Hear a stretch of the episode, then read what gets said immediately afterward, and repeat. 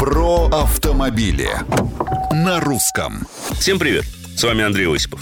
А ведь и в самом деле крепкая машина. Даже пластик не отвалился и подвеска цела. Промолвил коллега с пассажирского сиденья, когда мы, наконец, съехали с грунта на асфальт. Дело было близ Териберки, что в Мурманской области.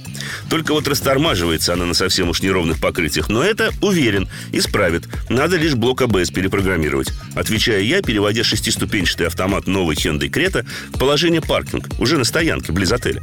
Кстати, не важно, что таких машин сюда приехало с десяток в рамках первого полноценного тест-драйва популярного кроссовера. Свою мы всегда найдем благодаря специальному приложению на смартфоне, которое покажет, где именно находится автомобиль. Главное, чтобы сотовая связь работала. Тогда с телефона легко проверить, закрыты ли двери, сколько топлива осталось в баке, дистанционно завести двигатель, включить подогрев сидений или даже сразу в навигацию забить маршрут.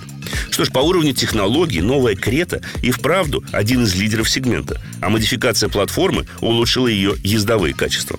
Внутри стало заметно тише, улучшилась плавность хода, подвеска стала меньше реагировать на мелкие неровности, и хотя порой ее таки пробивала, энергоемкость в целом увеличилась в разы.